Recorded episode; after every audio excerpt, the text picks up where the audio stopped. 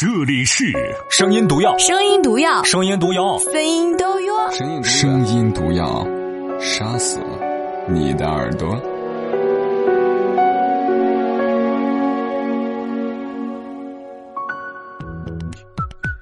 晚上好，各位亲爱的陌生人，我是马老师，欢迎收听声音毒药。看了很多的后台数据，很多朋友说马老师特别喜欢听你逼逼。这位同学，我说逼逼那是谦虚，你说逼逼那是骂我。我那个不叫逼逼，我那个叫做有哲学思想的吐槽啊。录这篇故事的时候，刚好是五二零，我估摸着你们都是在啪啪的娱乐生活，对吧？嗯、啪啪事小，怀孕事儿大啊，悠着点儿。五二零，我只想和我的女神做四件事，一日三餐。啊，好污呀！哈。好了，这是个严肃的读书节目，今天不能够这么污。今天所选的文字同样是来自我们的微信公众账号“声音礼物”，一位叫做 WSX 啊，我们的热心粉丝发送过来的。他的文章我还一般，还蛮喜欢的哈。我今天仔细研究了一下他的这个名字，为什么叫 WSX？原来是键盘第二竖行啊，斜斜的一竖行。你起名是得有多懒呢？这篇文字叫做《我们都到了最尴尬的年纪》。作者我专门查了一下啊，免得版权的问题，结果呢没找着，好惨呐！为什么这这这家伙用别人文字都不说作者的？你让我去联系别人都联系不到啊！在这里还要感谢我们的微信编辑娟儿，为什么要感谢她呢？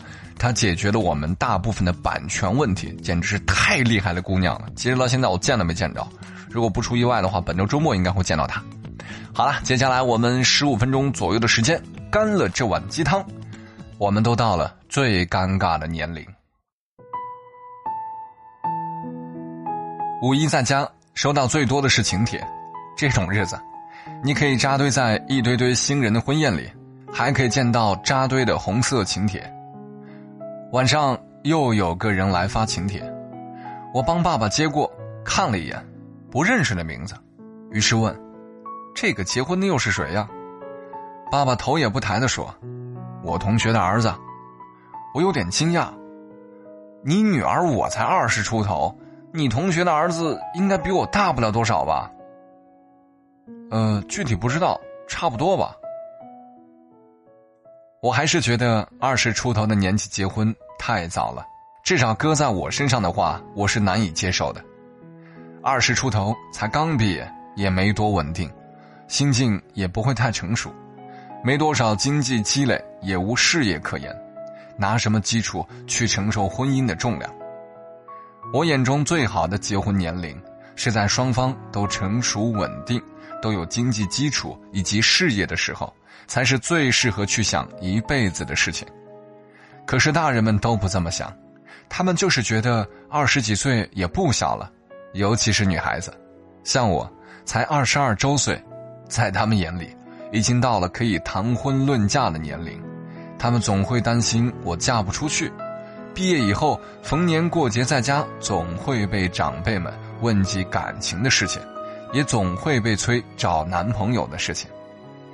我每次都会有点情绪，因为无论如何，我都觉得二十出头早着呢。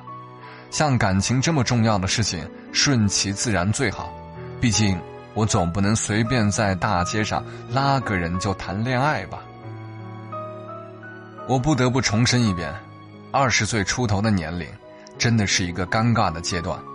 刚出来，在所有人的眼里，你就是一张白纸，未经磨练，你什么也不懂，你需要前人的经验，需要别人指导。我记得我以前报高考志愿的时候，妈妈让我报会计。原因只是因为会计不怕找不到工作，而且越有经验越吃香，学好会计起码有一技之长。幸好我的分数还未到达那个学校会计专业的分数，被调剂到了其他专业。老实说，我很讨厌数字，而且我本身迷糊，非常不适合读会计。用屁股想想都知道，与钱接触，会计。一定要心思缜密、严谨，而我压根儿就不是那种人。后来实习了，又有一大堆人给我建议，为我担忧。表姐给我介绍了份工作，我不想去，只因为我想留在广州。为此，我们还差点吵了起来。我想说，你们可以给我建议，但请不要替我决定。前面的路怎么样没关系，你放手让我走。等我碰壁了、摔跤了、受伤的时候，我就会知道不好，这样我才会印象深刻，也才甘愿回头，甘愿相信你说的话。有时候人是要受点教训，走点弯路才好。后来工作的时候，认识一个新入职的男生，斯斯文文的，他同样是刚毕业，如我一般的年纪。他刚进来一两天的时候。领导给了他一大堆要看的资料。某一个下了班的傍晚，我看到那个挺着将军肚的肥肥的领导留他下来同他讲话，无非就是教他怎样去工作，给他讲一大堆道理，以过来人的身份高高在上的教导他一些事情，他就一直低着头应承。看到那一幕，我突然有点心疼他。我好像看到了曾经的我自己，是不是我们这一年龄段的人都会遭遇类似的事情？我又在思考那个问题了。二十几岁的年纪，我们该干什么？该怎么办？下午午睡，我被人从睡梦中叫醒，拖着无力的身躯，揉着惺忪的睡眼，出去客厅。表姐难得过来，要我陪她聊聊天。两姐妹什么都说。只是也难免会聊到一些沉重的话题，比如工作，比如人生规划。一个刚毕业的大学生，正迷茫着未来，做着一份普普通通甚至不需要学历的工作，拿着半死不活的薪水，想着以后。这种状态是最怕别人和他谈未来的。可你偏偏要问我这个，我自己也在想着我的未来。表姐问。妹，你读什么专业的？金融。那你为什么不找一份与相关专业的工作？你这个专业可以做些什么呀？哦，保险、证券、银行等等。我为什么非得找一份与专业相关的工作呢？我不喜欢这一行。表姐苦口婆心的劝，可是妹妹你要现实一点，工作不是喜欢就可以了，要看有没有用，能不能赚钱。单靠喜欢是没有用的。你应该多考几个有用的证。我和表姐在这个问题上讨论了很久，我想知道什么叫有用的证，什么又是有用的。我平时看的那些文学性的书籍，在大家眼里都是一些没用的东西。可如果你看那些教人怎么赚钱、怎么成功之类的书籍，在大家眼里就是有用的，非常有用。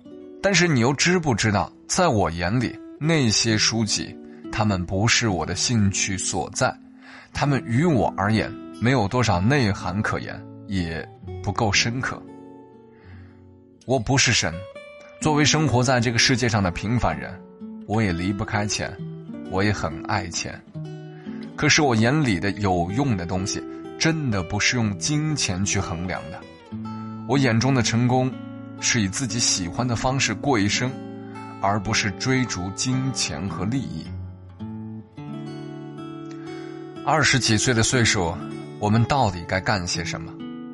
当有一天长辈催婚，当有一天别人用过来人的身份跟你讲道理的时候，你可以理直气壮的告诉他们：“我有自己的规划，我不怕嫁不出去，我就是不愿意去将就，因为我一个人也可以生活的很好。”我不需要依靠一段没有爱情的婚姻，你也可以理直气壮的跟那些对你讲道理的人说：“我就是不喜欢听你跟我讲道理，你说的这些我已经体会过，我都知道，而且现在我过得比很多人都好。”你甚至还可以一句话毒死他，或者比他更能侃，说出的道理比他讲的更有道理。前段时间。看到一句很适合女生的话，我也很想有人披星戴月、屠龙染血来吻我，可惜没有。那也无妨，你也可以拿起剑去让他染血。在我眼里，翻译过来无非就是我也想有个人依靠，有人疼，可是没有。但也无妨。你也可以拿起剑杀出重围，因为你从来都不比别人差。你也可以自己主导自己的人生，你从来都不用依靠任何人。所谓最尴尬的年龄，也许就是最应该去拼搏、挥洒汗水之时吧。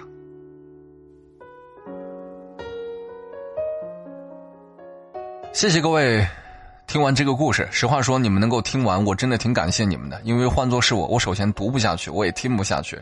我选这篇文字还是那个观点，只要你们喜欢的，我觉得不是太差的，都会去读。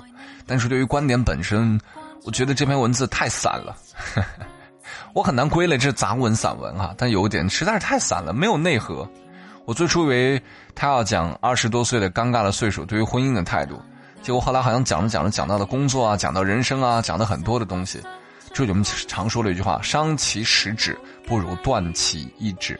写作同样，你如果想把二十岁这个沉重的话题说明白，那其实一篇文字能够说明白的，起码得两篇 吧，是吧？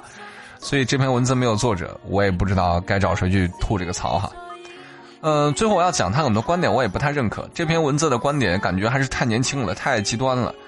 如他所说的，我不想靠任何人，然后什么只要追寻自己的内心，大概是这意思哈。但这些东西啊，都是典型的心灵鸡汤，喝多了。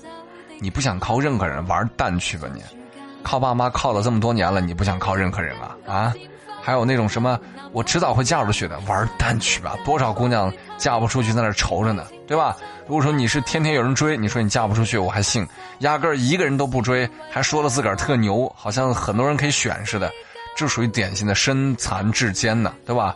这打嘴脸充胖子，所以姑娘们在合适的岁数该去干点合适的事儿，不一定二十多岁一定要把自个儿嫁出去。但是呢，对于人生规划这个事儿呢，把婚姻要放进去，好不好？尤其是女孩子，不要老想着我闯事业，然后自然有一天我的白马王子会驾着七彩祥云来接我的。这种东西呢，就是偶像剧看着看着就行了，压根儿就不是那么回事儿啊！把自己收拾的精神点儿。把自己在二十来岁的时候，形象气质最佳的时候卖个好价钱，找个好人家，找个好归宿，别到三十岁了说：“哎，我有钱，有钱顶什么用？男人爱的是二十五岁的姑娘，又不是爱的二十五万，明白吗？”好了，这篇文字就这样。最后感谢所有的朋友，喜欢我，爱我，么么哒！关注我们的微信公众账号“声音礼物”，有什么好文章都可以发送给我们。感谢本期文章的网页制作。娟儿，啊，还有我们的音频制作，蹦灯，哈，今天就这样，再次感谢各位亲爱的陌生人，晚安。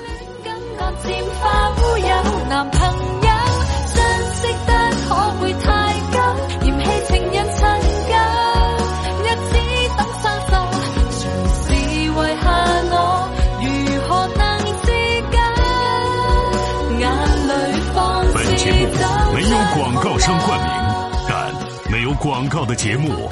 会被人笑话，所以我们自己打广告，你知道吗？这是一条广告耶！再见。